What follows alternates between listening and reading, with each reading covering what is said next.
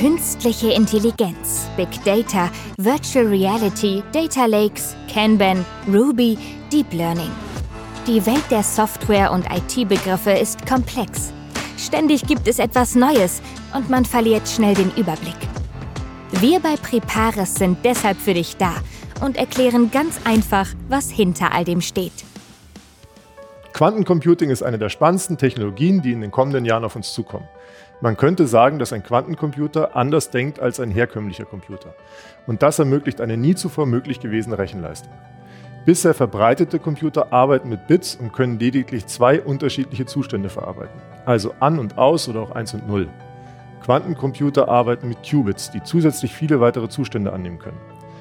Diese Fähigkeit des Qubits macht den Quantencomputer prinzipiell effizienter.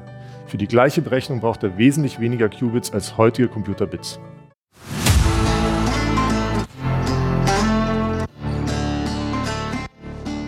Dir hat diese Episode von Was ist eigentlich gefallen? Dann folge uns bei Spotify, Apple Podcasts oder wo auch immer du gerne Podcasts hörst. Mehr Informationen zu Preparis findest du außerdem unter preparis.com.